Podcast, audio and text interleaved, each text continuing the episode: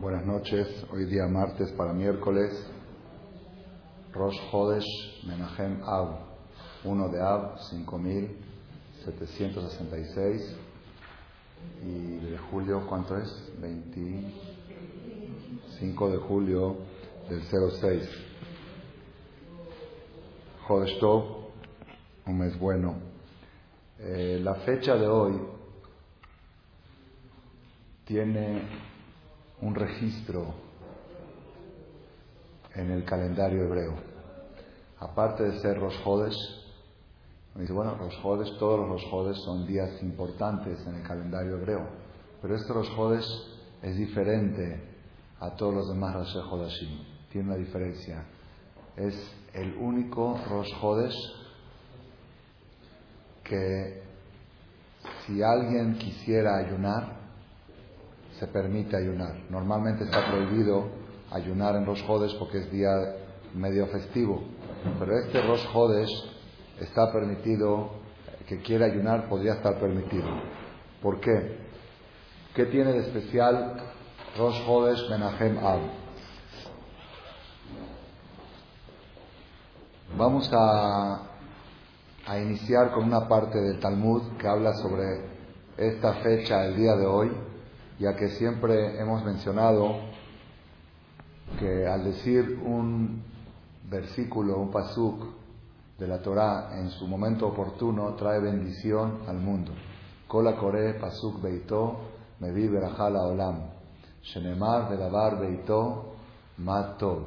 Una cosa en su tiempo, que bueno, no hay más bueno que mencionar un versículo en su tiempo. Y nosotros necesitamos hoy más que nunca verajá, bendición, protección. Y por eso voy a procurar de mencionar durante esta charla lo más posible partes, párrafos de la Biblia, de la Torá, del Talmud, que hablan directamente del día de hoy, de hoy, que es Rosh Chodesh Benahema. La Gemara del Talmud en el Tratado de Ta'anit, Ta'anit quiere decir ayunos, al final del Tratado de Ta'anit, la última Mishnah, dice así, que Shem Besimcha, Kach Adar Marbim Besimcha.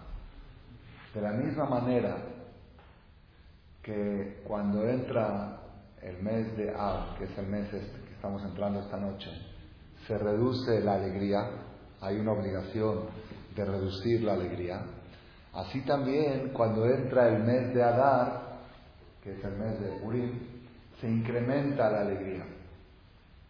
Y por supuesto, cuando uno estudia esto y trata de entender, dice, no, no entiendo yo la coherencia. Si una persona, por ejemplo, va a celebrar el casamiento de un hijo y un amigo le dice, mira, te tienes que alegrar mucho en el casamiento de tu hijo. A ver, a ver cuánto te tienes, te voy a decir cuánto te tienes que alegrar. Así como lloraste cuando enterraste a un hijo, tienes que alegrarte ahorita cuando casas a un hijo. No, no, no, no concuerdan, ¿verdad? Es lo que está diciendo el Talmud. Así como lloras y te reduces la alegría desde que entra el mes de Ad, así incrementas la alegría cuando llega el mes de Adar. Esto tiene un mensaje que está más amplio en, otro, en otra cassette de otros años, seguramente lo van a escuchar en los CDs que vamos a distribuir en el mes de Ad. Mañana los Teshem salen al aire.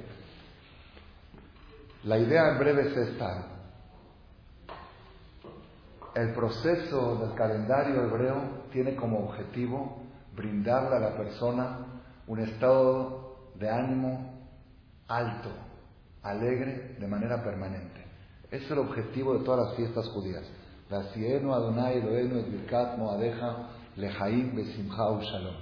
bendición de las fiestas es para poder vivir con alegría y con paz. Es el objetivo de todas las fiestas. Para eso hay Pesach, para eso hay Sefirat Omer, para eso hay Shavuot, para eso hay Roshaná, para eso hay Kippur, para eso hay Sukkot y Simchat Torah, Hanukkah y Purim. Es el objetivo de todo el calendario hebreo. Cuando llega el mes de Ab, es aparentemente un paréntesis a este proceso. ¿Y sabes qué? Todo el tiempo el judaísmo te está llevando en un proceso para darte alegría. Pero aquí hay nueve días que no, pone un paréntesis Como hay mucha gente que me dice, ya quiero que pasen estos días, me da miedo, me, me cisco cuando viene, estas son semanas peligrosas y tristes, y no hay bodas, y no hay música, y no hay fiestas, y luego el ayuno de Tisha ya quiero que pase rápido. Viene el Talmud a contradecir este error, y dice así, quiero que sepas que estos nueve días en los cuales se reduce la alegría, se disminuye la alegría, es parte del proceso del calendario hebreo, es parte del objetivo final de llevar a la persona a un estado de ánimo alto y alegre constantemente. ¿Por qué?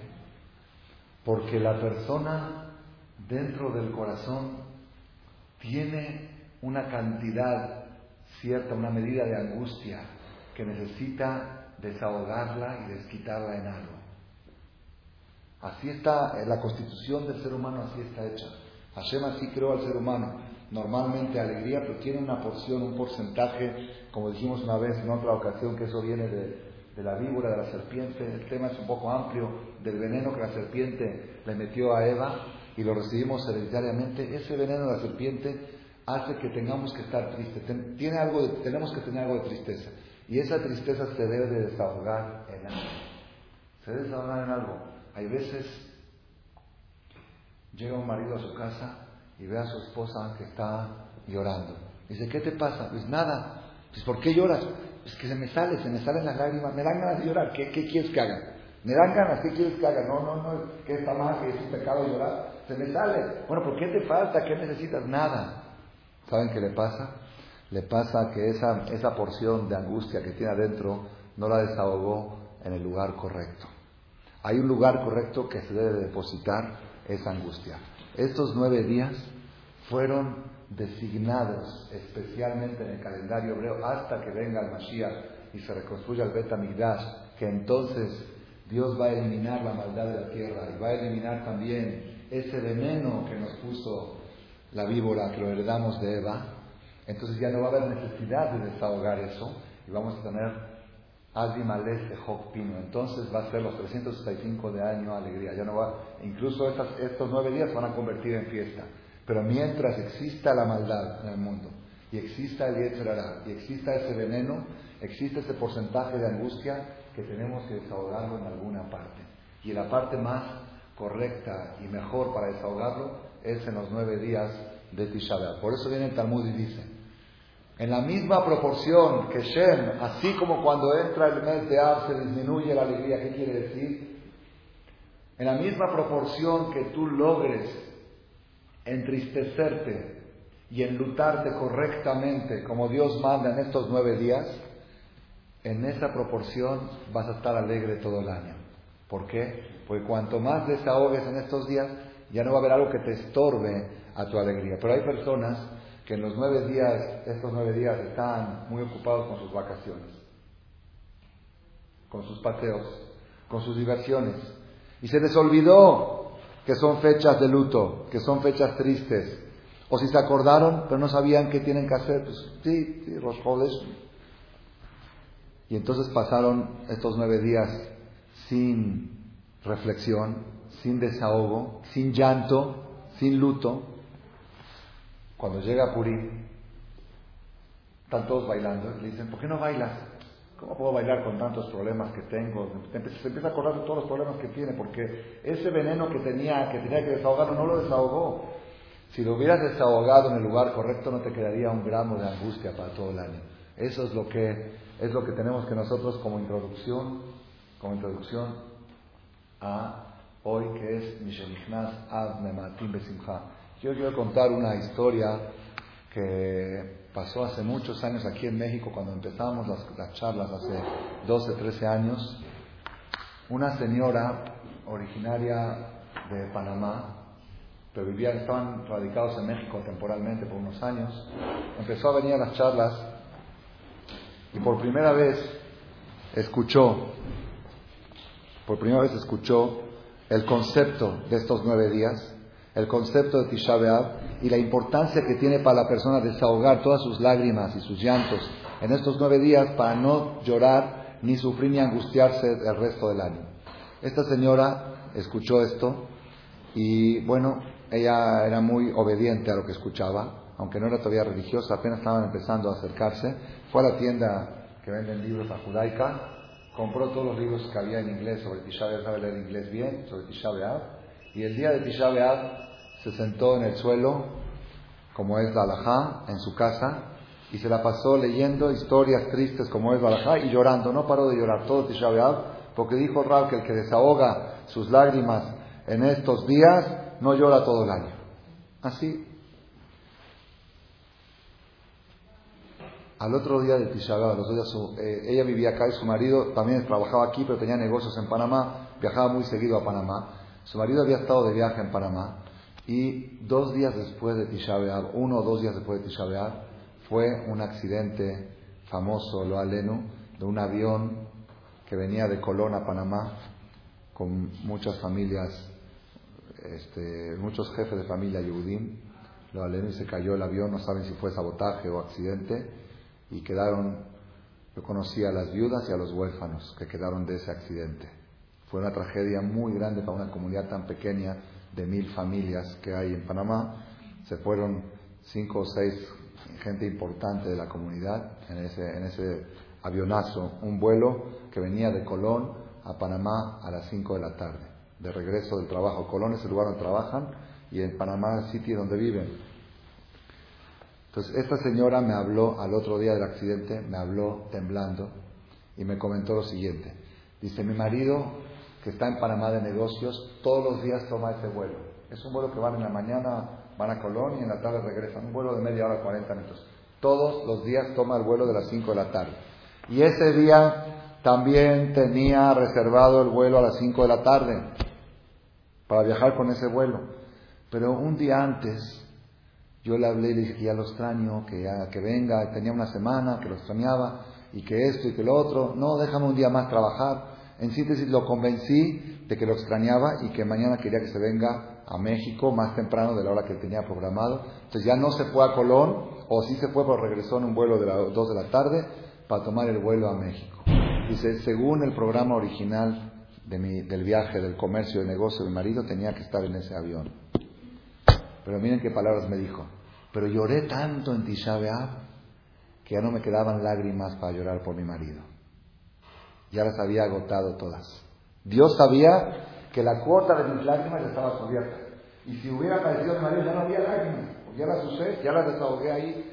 Esa historia, ella, mi ahorita viven en Panamá y ella siempre lo recuerda y lo vuelvo a repetir, también lo repito al público para que sepamos que estas fechas, estos nueve días, con todo lo difícil que son para nosotros, todo lo triste y todo lo deprimente, pero yo trato de respetar al máximo las leyes del luto y trato de estar sentimental como, como la alajá lo requiere, pero con una, con una visión, con un objetivo, sabiendo que esto es parte del proceso festivo, porque al desahogar toda tu angustia aquí, todo el año estás alegre. Es parte del proceso que, que requiere el calendario hebreo de la persona. Vamos a concentrar hoy la conferencia que este año nos va a tocar, no siempre toca así, es difícil que toque así, nos va a tocar dar dos charlas antes de Tisha B'Av. El próximo martes también va a haber charla y el miércoles en la noche va a ser el rezo de Tisha y la conferencia magna que damos siempre aquí a las 11 de la noche, sentados en el suelo, que es de cada año este, conocida. Entonces, hoy vamos a concentrarnos en esta charla, vamos a concentrarnos en la fecha de hoy. Hoy es primero de Av. ¿Qué es primero de Av en el calendario hebreo? Vamos a irnos muy atrás, muy atrás del calendario de Av, el Rosh Chodesh Av. La Gemara dice, hay un midrash lo cité en una ocasión, dice así, que el, verano, que es de Pesa a Roshaná, tiene seis meses. Dios, Hashem, originalmente quiso que en cada mes del verano haya una fiesta. Porque en el verano era la fecha, la fecha de la cosecha, en invierno es cuando se araba la tierra, se sembraba, y en verano era cuando ya estaba todo crecido y era nada más empezar a cosechar y a disfrutar del trabajo. Entonces ahí es cuando Hashem quiso meter una fiesta en cada mes. En el mes de la primavera, Nisan puso Pesach. En el segundo mes, Iyar puso Pesach Sheni. El día 14 de Iyar había un Pesach para los que no pudieron festejar el primero, festejaban en el segundo. Es la Omer también, pero eso fue después. En el tercer mes, Sivan la fiesta de Shavuot, la entrega de la Torah. En el cuarto mes, Tamuz, tenía que haber sido Rosh Hashanah. En el quinto mes, Kippur. Y en el sexto mes, Sukkot. Así tenía que estar programado y así sería muy lógico, estaría muy bien distribuida las fiestas, una fiesta al mes. No tiene tiempo de prepararse, de invitar, descansar, luego volver a hacer otra fiesta. ¿Qué pasó? Llegó el mes de Tamuz, el pueblo de Israel cometieron el pecado más grave de la historia del Cerro de Oro, el día 17 de Tamuz. Dijo Hashem, este mes se oscureció, se empalideció. No merece tener una fiesta tan bella como Rosh Hashanah. Entonces aplazamos Rosh para el mes que viene. Llegó el mes de Av y el pueblo de Israel cometió otro de los errores, el error, no sé si el más grave, pero el más fatal que cometió el pueblo de Israel en la historia fue cuando lloraron la noche de Tisha B'Av que no querían entrar a Israel con los espías, con los Meraglim. Cuando mandaron espías, regresaron los espías y dijeron que no vamos a poder contra ellos, son muy fuertes y que desconfiaron en Hashem y se pusieron a llorar esa noche, dijo Dios, ustedes han llorado esta noche sin causa, juro que esta noche va a ser una noche de llanto. Esta noche se destruyó el primer templo, el segundo templo, la Inquisición. Las peores desgracias de la historia del pueblo de Israel empezaron la noche de Tisha B'Av. Entonces dijo, dijo a Kadosh Baruj este mes de Av tendría que haber sido Roshaná y Kippur, porque Roshaná ya lo aplazamos, Roshaná y Kippur, pero como se oscureció con el pecado de los espías, vamos a postergar. Ya que postergaron, no, no explica el Midrash por qué en el Ul, en el Ul nos hicieron las tres fiestas.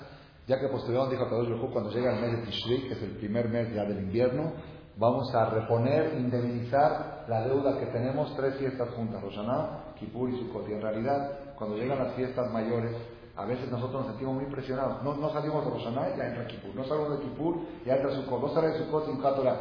Hubiera sido mejor que lo separen un poquito. Originalmente tenía que estar distribuidos de otra manera. Entonces, ¿qué ganamos nosotros con esto? Ganamos que según esta idea que estamos diciendo ahora, quiere decir que hoy, Rosh Hodesh Av, ¿qué fiesta tendríamos que estar celebrando? Yom Kippur. Porque el primero de Tamuz tiene que ser Roshaná, primero de Ab, Kippur y el primero de Elul, Sukkot. Quisí que la fuerza y la energía de este día tendría que ser la fuerza de Unión Kippur.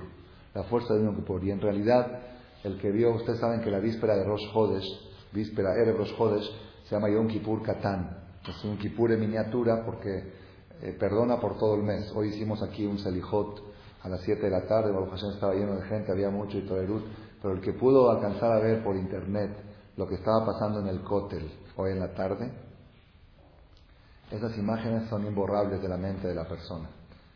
Decenas de miles de personas, todo el cótel lleno, desde el cótel hasta la hasta atrás, está todo lleno. Estaba en internet en vivo y se escuchaba a los niños leyendo el Teilín. El Moré decía una frase y los niños repetían, y Selijot, y Vayabor, y El Rahum Bejanun, porque sabemos el peligro que está viviendo nuestro pueblo ahí en Eres Israel. Más que todo yo sentí un Kippur, sentí cómo era en el Bet Mikdash cuando se reunían todo el pueblo de Israel el día de Kippur con el Cohen Gadol, el sumo sacerdote, haciendo los servicios de Yom Kippurim. La Gemara dice que estaban apretados uno al lado del otro, no había lugar. En todo, todo el Bet Mikdash, todos apretados, eran millones de personas. Y sin embargo, la Gemara cuenta uno de los milagros que a la hora que se tenían que hincar, cuando decían Baruch Shem que vos Mahutol Holanda es, cuando nos hincamos en Kippur, ¿cómo se van a hincar? Estaban así. Dice además que se hincaban y cada quien tenía dos metros cuadrados vacíos, libres.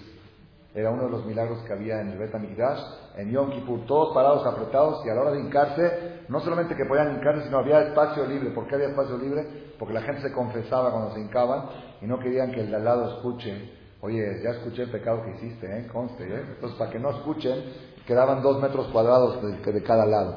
Esa sensación tuve yo hoy cuando vi las imágenes en internet, en la página del Cótel, eh, desde las 4 o 5 de la tarde de allá de Israel hasta las 9 o 10 de la noche, estaba el Cótel a reventar de gente rezándole y pidiendo a Rabololán. Esta noche, la noche del primero de Ab, tiene alguna fuerza similar a la de Yom Kippur.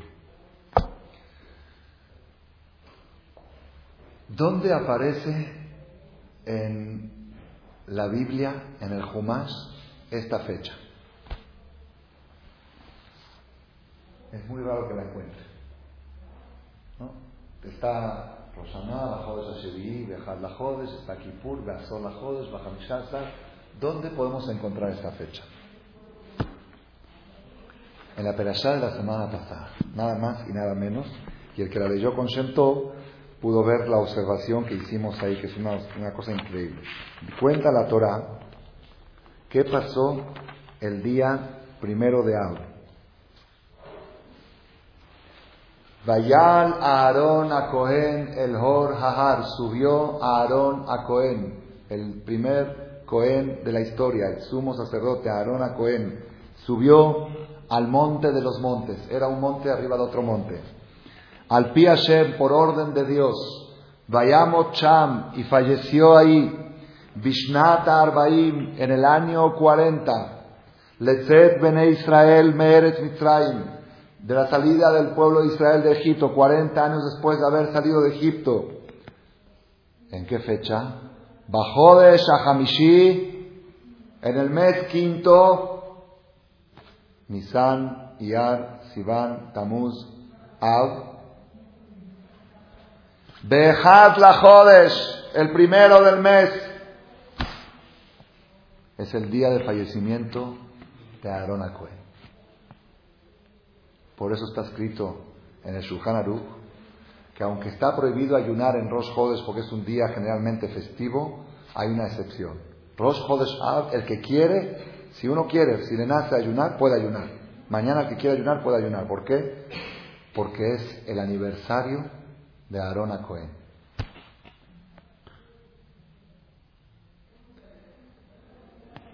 ¿Y qué es el aniversario de Aarón Cohen? Tenemos que tener un sentido común para estudiar la Biblia. ¿Quién sabe cuándo murió Abraham Avino? ¿En qué fecha? Nadie. Nadie. Nadie, nadie.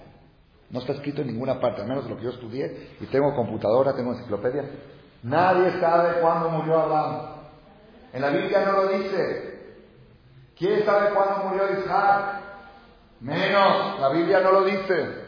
¿Quién sabe cuándo murió Jacob? La Torah cuenta el fallecimiento de Jacob con lujo de detalles, cómo lo embalsamaron en Egipto, cómo lo, cómo lo subieron a enterrar a Israel, 70 días lloraron por él, todo cuenta la Torah. Bueno, dime qué fecha para yo hacer un brindis o celebrar o hacer algo, o hacer un día de estudio, de Ishmat, de Jacob ya vino.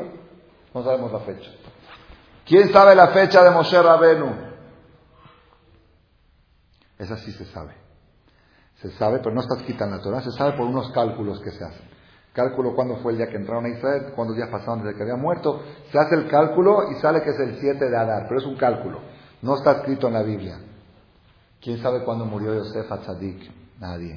¿Cuándo murió Rubén, Shimón, Leví, Eudá, Isahar? Nadie, no hay, no hay fecha. El único patriarca, el único que la Biblia escribe el día que falleció y la fecha, el mes y el día, es Aarón Cohen. Bajó de Shahamishi, Behad la Jodesh, el mes quinto, el primero del mes. Eso, al que tiene sentido común del estudio de la Biblia, se da cuenta. Y al que no tiene sentido común, lo lee en Shem Tov. El Shem Tov le despierta el sentido común. Y ahí en Shem Tov dice, ¿saben cuál es el Shem Tov? El que viene con fonética y traducción que lo hicieron aquí en Tecamachalco, hecho en México. Salió de este, de este templo Baruch Hashem esa edición Ahí trae el comentario que si la Torah pone énfasis en la fecha, en el mes y en el día del fallecimiento de Aarón, quiere decir que dejó huella. El día que falleció Abraham Avinu no dejó huella. El día que falleció Isaac tampoco. Que falleció Jacob, que si no hay nada. Esa fecha pasa y no pasa nada en esa fecha. No cambia nada, no hay algo. No hay alguna energía, no, o una oscuridad o una luz, no hay nada. Todo, todo sigue igual. Pero la fecha que falleció Aarón es una fecha. Es una fecha registrada en la Biblia es una fecha que tiene algo. Tiene algo. De lo que sucedió cuando murió Aarón, corremos el peligro que vuelva a suceder cada vez que llega esa fecha. ¿Qué sucedió cuando murió Aarón? Dice el Pasuk esto es lo que leí antes de Bajó de Shahamishi, está en números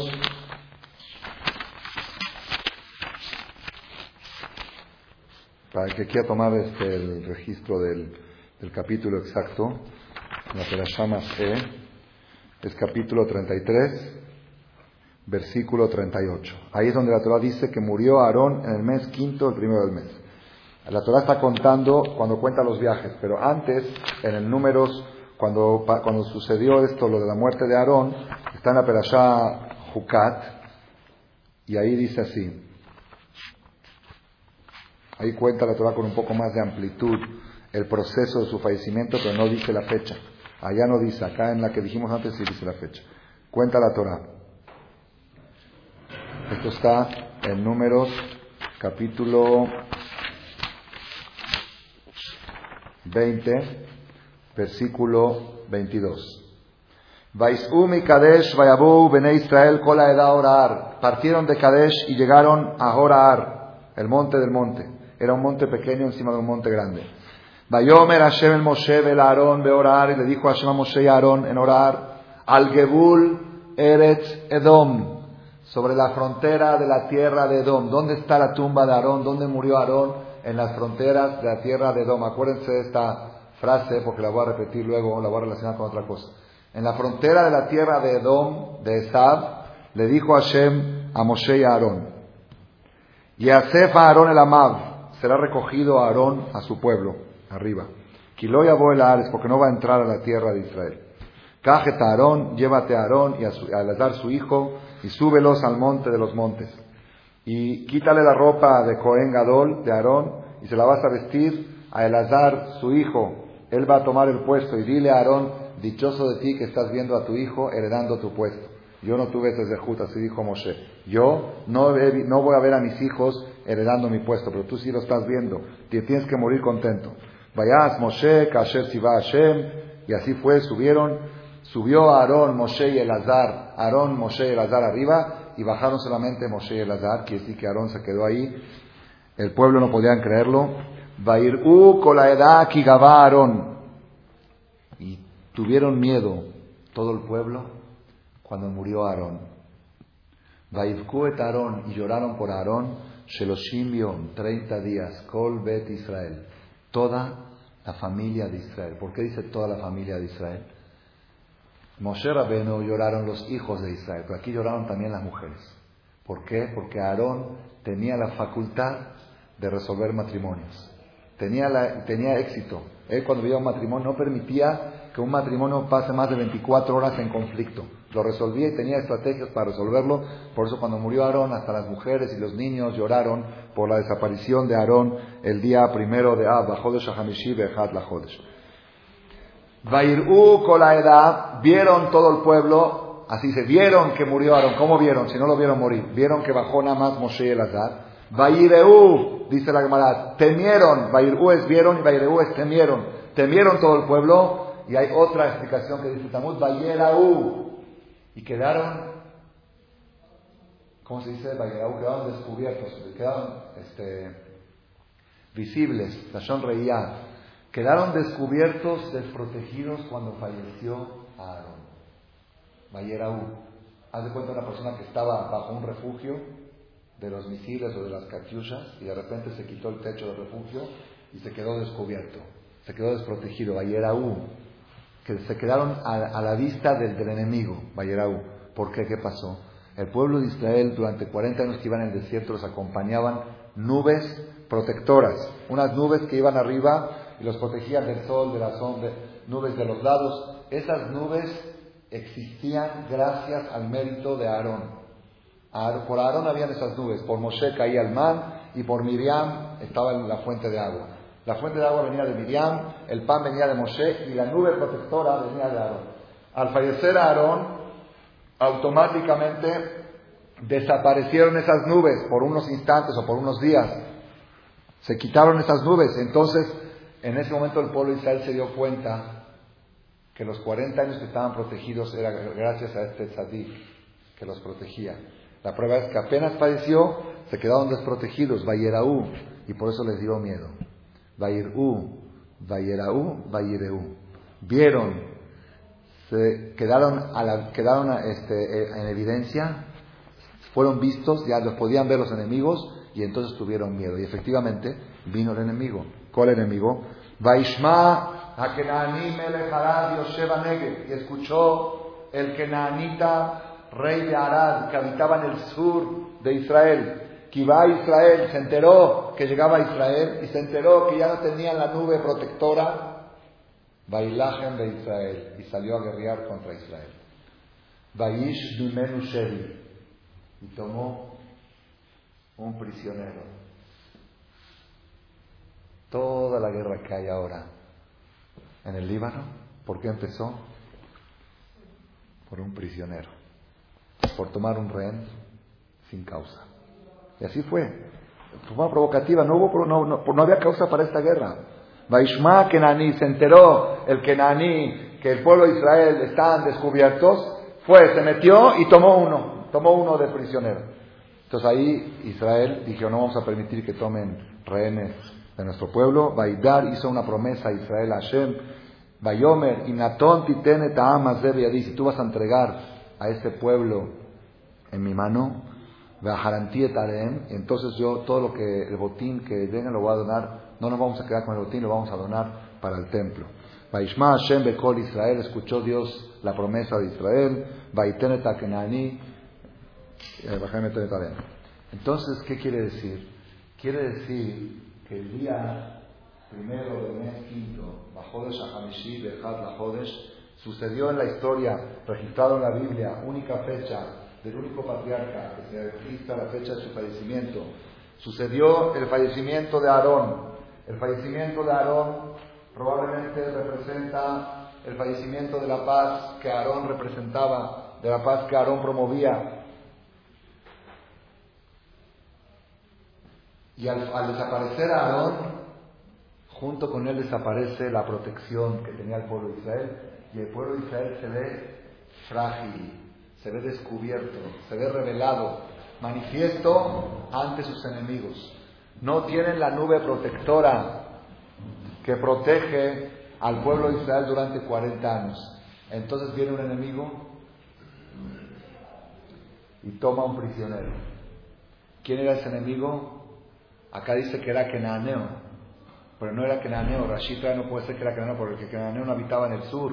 En el sur habitaba Amalek. Amalek Yosef Beretz Amalek habitaba en el sur de Israel, no Kenani. Entonces, ¿por qué dice la Torah que escuchó el Kenaneo que habitaba en el sur? Si en la otra parte de la Torah dice que en el sur habitaba Amalek, dice, este era Amalek, este no era, no era Kenaneo. Pero qué, miren qué impresionante. Amalek Amalek se disfrazó, disfrazó a sus soldados con uniforme de kenanitas. ¿Para qué? Para engañar a los judíos y que piensen que son kenanitas.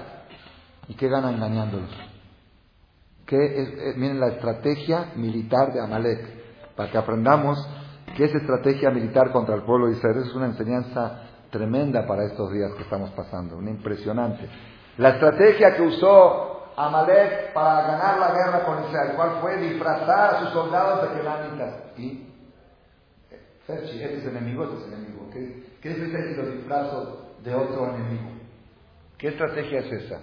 Dice Rashi, para que cuando los judíos le recen, ¿cómo, ¿cómo guerrean los judíos? ¿Cómo ganan la guerra? Con el rezo, rezando, Teilim, como dijimos la semana pasada, Teilim contra Teilim, Teilim son tigres y Teilim son salmos. Teilim versus Tilim, así se llama la charla, la semana pasada está en internet, ya la, ya la subimos. Teilim versus Tilim.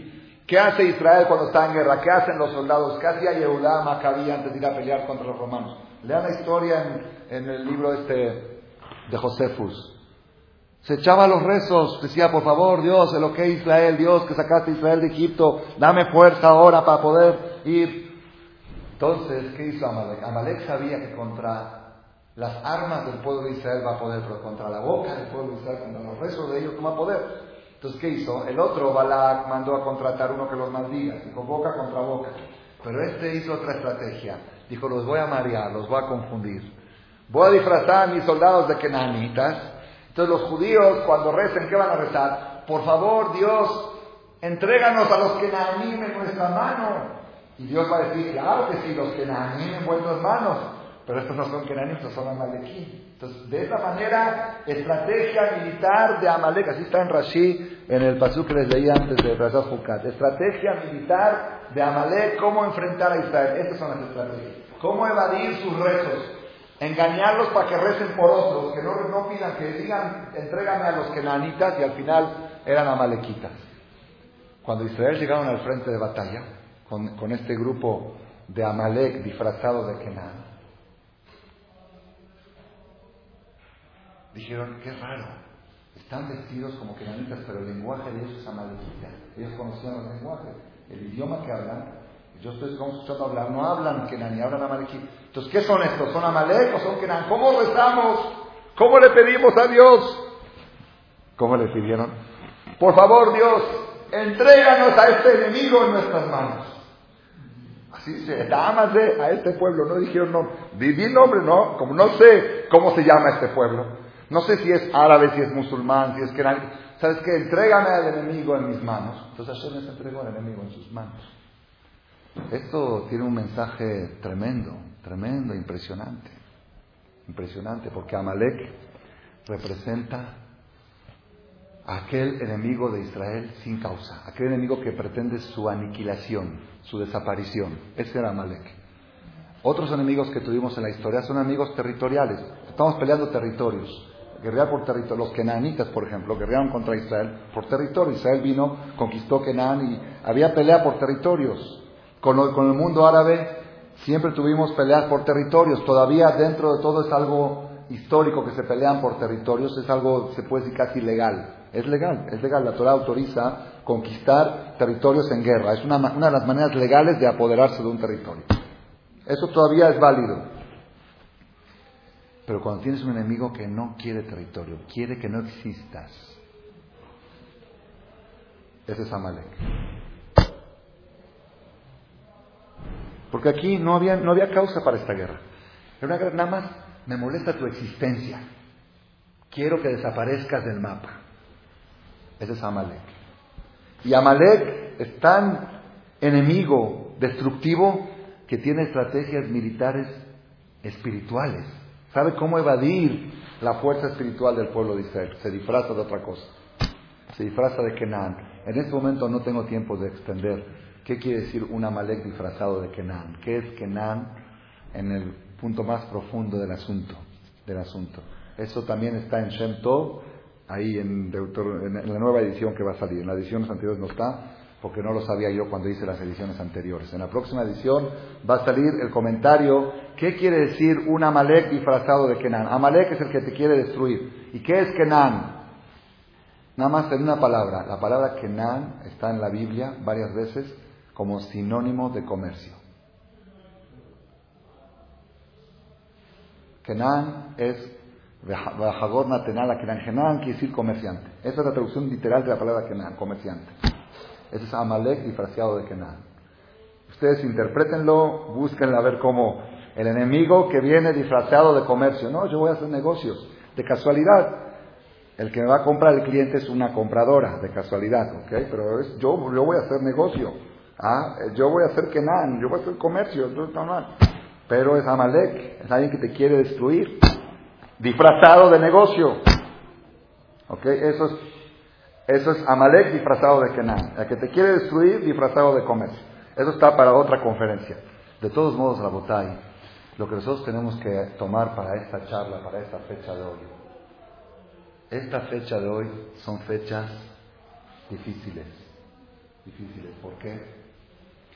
Empezamos esta semana a leer el libro de Barín, Deuteronomio, el último libro de la Torah, el quinto libro de la Torah.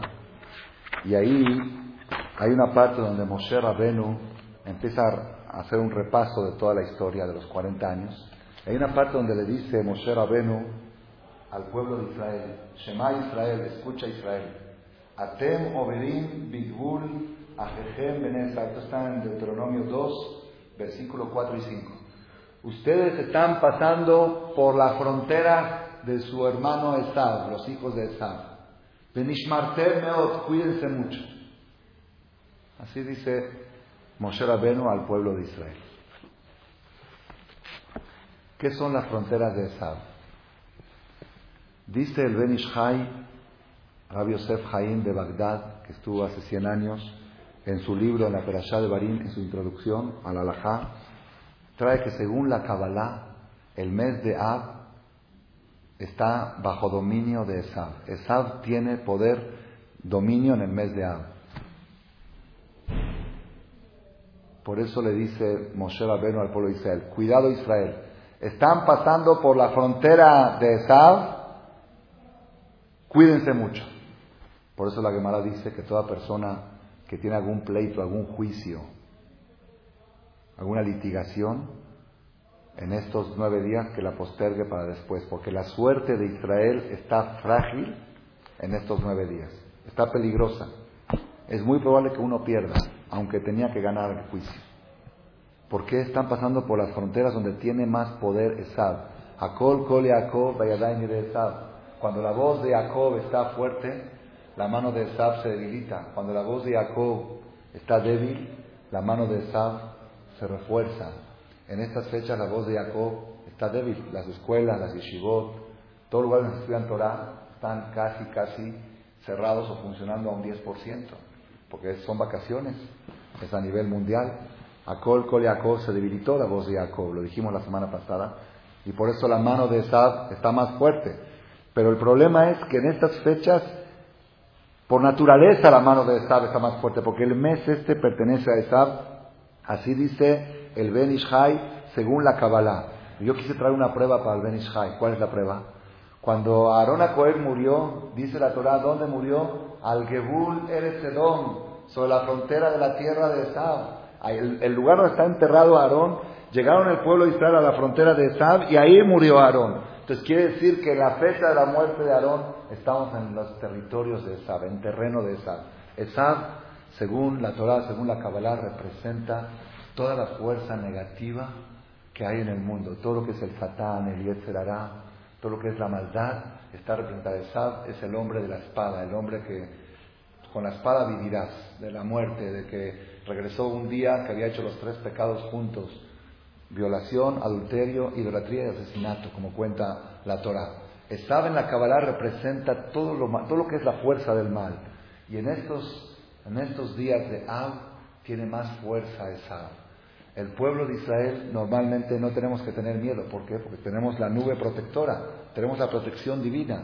Pero en estos días fallece Aarón y se quita la nube protectora y entonces estamos frágiles, estamos en evidencia. Y esa es la peligrosidad de estos días, por eso estos días hay que evitar salir, hay que evitar pasear, por supuesto, hay que evitar cualquier cosa que no sea muy necesaria. Está prohibido terminantemente por la alajá, hay que suspender todo tipo de decoración de muebles e inmuebles. Si uno está decorando su casa, tiene que suspender, barnizar, pintar. Todo eso está totalmente prohibido porque si la casa de Dios está destruida en ruinas, ¿Cómo estar tú pensando en decorar tu casa? Está claramente escrito en la Alajá. También tenemos la costumbre, eso ya es costumbre, desde esta noche, desde mañana a noche ya no comer carne por nueve días excepto en Shabbat. Y otras cosas que, como ustedes ya seguramente habrán estudiado y aprendido, que son conductas que nos identificamos y nos solidarizamos con la seriedad y la peligrosidad de estos días. En estos días tan peligrosos necesitamos cuidarnos más de cosas que no nos cuidamos normalmente. Siempre hay que tratar de cuidarse, pero la Torah dice, cuando salgas a la guerra, cuídate mucho de no hacer pecados. Todo el tiempo tienes que cuidar, pero en la guerra estás en peligro. En peligro el Satán Mecatrel. Cuando entramos en los nueve días de Ab, todo el pueblo de Israel está frágil. Al estar frágil, cualquier falla que cometamos puede ser fatal. Por eso tenemos que ser doblemente cuidadosos. Rabotai, no no es lógico lo que está pasando en esta guerra en Israel. Yo estoy escuchando las noticias desde allá directamente en la página de internet. No, decían hoy los comentaristas del ejército israelí, los analistas en el noticiero de la noche, allá lo escuché después de, estaba grabado, dice, ¿cómo es posible que un ejército enemigo sin artillería, sin fuerza aérea, sin toda la, tecnología, el armamento moderno que tiene un ejército moderno de hoy en día, potencia, pueda resistir un ejército de 500 soldados, o 1000 máximo, puede resistir a una de las potencias mundiales que es el ejército israelí. 14 días bombardeando y estos siguen con la misma intensidad respondiendo, con la misma intensidad. Pensaban que se iba a reducir y dijeron, bueno, ya los atacamos, van a mandar menos, con la misma intensidad y hasta con un poco más de precisión. Porque el sábado de la noche se paró el jefe del ejército israelí en las noticias y dijo, no hemos logrado acabar con el enemigo, pero logramos reducirle su nivel de precisión. Al otro día fueron los misiles más precisos que cayeron. Y así en el noticiero del otro día dijeron, quizá hablaste demasiado con altanería ayer en la noche y por eso te demostraron, Dios te demostró. Si están pasando cosas, esos misiles que se envían, esas Katyusha como se llaman, o raquetas, son las armas más anticuadas que existen, las menos precisas, las menos teledirigidas, no tienen ningún sistema de radar para teledirigirlas, son, es lo más, se puede decir, primitivo que existe para, para, para defenderse o para atacar. Y están teniendo un nivel de precisión que no se puede creer. No se puede creer. Lo que está. Llegó uno de los misiles que cayó el domingo. Ahí mostraban la imagen en, el noticiero de, Israel. Pasó por todo un, condado de edificios y el misil bajó entre un. Había todo alrededor de edificios en el medio y se metió abajo de un edificio y explotó los balones de gas. Eso, eso ni teledirigido logra tanta precisión. Dicen, ¿cómo le hizo ese, ese misil para hacer ese? Hizo así, así y así. ¿Cómo? Nadie sabe. Y cuando explotan los balones de gas de un edificio, las consecuencias son tremendas. ¿Y cuántos muertos hubo? Ni uno. ¿Cuántos heridos? Ni uno. Estaba uno de los, de los, de los reporteros que son no creyentes, desgraciadamente, y decía, decía, en estas circunstancias ya la palabra suerte ya no cabe. Así decía, ¿qué, qué podemos decir? Todo tiempo decía, qué suerte, qué suerte. Cosas que pasan decía, qué suerte, pero aquí puedes decir suerte. A ver, que llegue el misil y que pegue, también es rarísimo que peguen los tanques de gas en un edificio que se meta así. Y luego el, edificio prende fuego y de, pura casualidad entrevistaron a una señora de los que vivían en ese departamento. Y dice, cuando sonó la sirena, eso es otra enseñanza, un usar para darlo en otra conferencia. Cuando sonó la sirena, mi marido me dijo, vamos a bajar al refugio. Yo dije, ya déjame, ya, vamos a bajar al refugio. Después dije, no hay que pelearse con el marido en momentos de guerra. Así dijo la mujer. Dice, en momentos de guerra hay que hacerle caso al marido. Así dijo la mujer. Y se bajó con él y después de 20 segundos su casa estaba hecha polvo. Por haberle hecho caso al marido. Y cuando la mujer no le hace caso al marido, Eva, que el marido le dijo, no toques el árbol, dijo, ¿quién es él? Es un exagerado, trae cosas nuevas de, de ahí del templo. Fue y tocó el árbol, pues trajo la muerte para ella, para el marido, para toda la, para toda la descendencia. Eso es una, una, de las enseñanzas.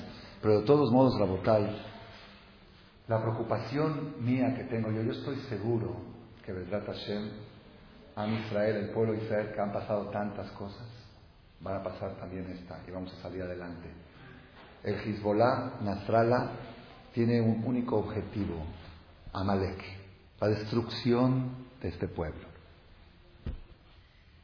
No hay, no hay pelea por territorio. No dice, dame 100 metros y te dejo tranquilo. No se trata de eso. No hay pelea por territorio. Hay pelea, no existas. Desaparecete. Es Amalek. Pero está disfrazado de Kenan. ¿Qué está disfrazado de Kenan? Está, actuando de una manera que el pueblo de Israel, al principio cuando empezó este, esta batalla, no estábamos rezando, porque decíamos, Sal, el ejército. ¿Quiénes son este, este grupo comando? Los despedazamos, en tres días los deshacemos. No hay ni de qué rezar. Yo mismo tengo que confesar, yo no recé. Cuando empezó el problema no rezaba. ¿qué rezar? ¿Qué estás hablando? ¿Quién contra quién? Enano contra gigante. Débil contra fuerte. ¿Qué, y qué dijo Nasral ayer en, su, en el reportaje que le hicieron? Dijo, así le dijo, quiero decir a los países árabes, así dice, que hemos librado muchas batallas contra Israel. La guerra, de los seis días, ustedes no aguantaron ni seis horas, así dice, los árabes no aguantamos ni seis horas. En la guerra de Kippur no aguantamos ni seis días, así dice. Yo tengo 14 días y sigo. Así, así lo dijo en la esta. Si yo soy más fuerte que todos los ejércitos árabes que crearon contra Israel. Yo estoy seguro que vamos a salir adelante.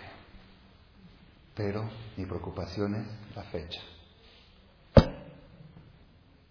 Que es en la fecha que murió Aarón, en la fecha que se descubrió el pueblo Israel quedó frágil, vulnerable.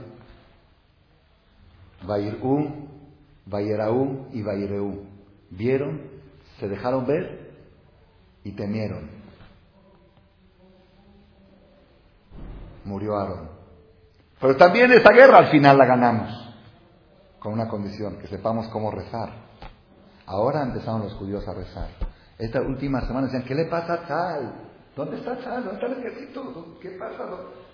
De repente dos aviones, dos helicópteros rozan entre ellos y se van. Ayer otro helicóptero, una falla humana, con el piloto y el copiloto fallecieron. El piloto tenía 42 años, seguramente tenía esposa, hijos. Hoy vi la foto de él en internet. Mañana va a ser su entierro. Y otro copiloto de 22 años. Todas esas cosas. De, otra cosa que pasó también ayer, que fue rarísimo para el ejército israelí, tan, tan bien organizado, tan disciplinado, que un avión militar del ejército israelí descarga bombas contra sus propios soldados por error, porque pensaron que eran del enemigo, Kenaní, Amalek disfrazados de Kenan. ¿Todo eso para qué? ¿Saben para qué? Lo que quiso Hashem es que el pueblo de Israel baje su confianza en Sal y empiecen a invocar ahí arriba. ¿Y cuál es la prueba que tienes que invocar ahí arriba? Que cae un misil en un tanque de gas de un edificio y no hay un muerto. ¿Ves que soy yo el que te protejo? A ver, que Sal te proteja. Que Sal haga que no explote el tanque de gas. Te demuestro yo, como yo dirijo esos misiles y lo llevo al tanque de gas, que hago encenderlo, cosa que tenía que dejar 20, 30 muertos Barminan, y salen todos ilesos. Para que veas que yo soy el que te estoy protegiendo, no Sal. Claro, se necesita el ejército, así es el Derech en el, en el tiempo, en el tiempo de, de Israel, también leímos la semana pasada, salieron a la guerra, pero dice que por cada mil soldados que salían a pelear, salían otros mil a rezar. Así eran paralelos. Mil peleando o creo que tres mil. Mil peleando y tres mil rezando. Mil peleando y tres mil rezando. Porque al final nuestra arma es el rezo. Eso es lo que tenemos que nosotros, Rabotai, reforzarnos en estos días. A ver, son días por un lado frágiles, días peligrosos. En días peligrosos tenemos que cuidarnos más. Hay que cuidar mucho lo que sale de la boca. Este, la semana pasada, el viernes, distribuyeron un comunicado a nivel internacional, mundial, de que cada yehudí, cada persona debe procurar en estos días difíciles estudiar cada día dos alajot de la Shonara, leyes de la Shonara, de cómo cuidar la boca. Hay, ya está traducido en inglés, en español, porque hay resultados impresionantes, milagrosos cuando la persona cuida su boca. En estos días hay que cuidarse mucho de no hablar la Shonara, de no armar pleitos, de no hacer corajes, de no hacer cas, y tratar de estar un poquito más comunicados con Borolam y ver cuánto Dios nos quiere y cuánto nos demuestra que nos quiere. ¿Cómo te demuestro que te quiere? Te mando el peligro y te demuestro que te salvo. Pero hay otros casos, lo aleno, que no fueron, que fueron fatales. Había en una carpintería en Haifa el domingo, después de 24 horas sin caer misiles, desde que empezó la guerra hasta ahora, han caído en Israel 2.000 misiles en el norte de Israel. Es una cantidad. Me dijo una persona, dice, tendría que desaparecer las ciudades del norte de Israel con tantos misiles que han caído, pero un territorio abierto.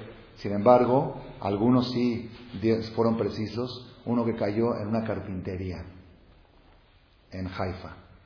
Y estaban los carpinteros trabajando y el dueño de la carpintería cuando escuchó la sirena le dijo a todos los empleados, todos bajar al refugio, todos bajar. Y todos se pusieron en el cuarto eh, este, blindado que tienen ahí, todos, todos también. Y ya estaban ahí adentro y uno de ellos parece que se le olvidó algo y abrió la puerta, abrió la puerta para ver dónde quedó su lente o algo así. Al abrir la puerta le llegó el misil, directo y lo mató. Directo. Dani abrió la puerta, si lo abría 20 segundos antes, O 20 segundos después, no pasaba nada. Entonces, todo eso para demostrar que aquí no es tal, aquí no es el ejército y tampoco no es el Hezbollah, porque no pueden tener el a menos que tengan brujería. No sé con qué fuerza pueden hacerte dirigir. Exacto, y que sepan que el otro abrió la puerta y ahora que se meta el misil. Te dice Hashem, yo estoy dirigiendo esos misiles y yo los estoy protegiendo. Si nosotros vamos a tomar esto y vamos a tratar de cuidarnos de Hashem, reforzar estos días a Kol antes de la conferencia recibí un llamado de Miami, un, este, en Excel, de uno de los representantes que tenemos ahí. Dice, Jajam, estamos reunidos aquí, un grupo de 10 parejas, pegando etiquetas de CDs, de conferencias de Rav Shaul Malek, 10.000 CDs, que mañana salen por DHL a 42 ciudades. Dije, entonces ustedes lo que están haciendo es levantando, como son de audio, están levantando el call de Jacob, el audio de Jacob, la voz de Jacob, la voz de la Torah, eso va a debilitar la mano del enemigo. Cada cosa que hagamos de tefilá, de Torah, de mitzvot, de mejoría, de reflexión, tenemos que teledirigirlo hacia Jerusalén. Es decir, esta mitzvah que hago se la mando a los soldados. Tenemos que saber que los soldados, ahora están los reservistas, son todos hombres de familia, está ahí, muestran las imágenes, cómo se despiden como el papá llega de la reserva, llega y los hijos chiquitos la abrazan, ah, Hazarta, papá, regresaste, regresaste. Ahí mostraban cómo este, las soldadas maquillaban a los soldados antes de irse al frente de batalla, aquí hoy, en la mañana. Les decían, tienen que volver, no queremos que vuelvan en camilla ni, ni mucho menos, si tienen que volver así como van. Que si todos van, van sin saber si van a regresar, efectivamente algunos por ahí no regresaron, lo aleno. Nosotros podemos ayudarlos, ¿con qué? ¿Con dinero? ¿Cuánto quieren donar? La guerra está costando 500 millones de dólares diarios. ¿Quieres dar mil dólares? ¿De qué va a servir? ¿Quieres dar un millón? ¿De qué va a servir? En Estados Unidos hicieron una colecta en las comunidades judías y donaron un millón de dólares para mejorar las condiciones de los refugios. Porque en los refugios no hay aire acondicionado, se están ahogando, no hay agua potable. Entonces, pero para la guerra todo lo que des no alcanza, no alcanza, son dinerales.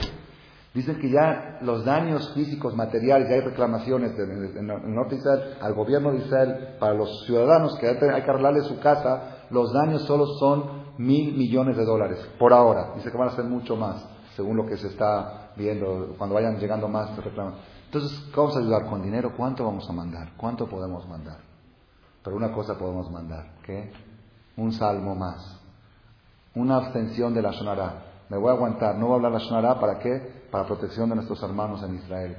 Un, una tefilá más, una verajá más, un cuidado más de Shabbat. Si nosotros tomamos esto, ¿verdad Hashem?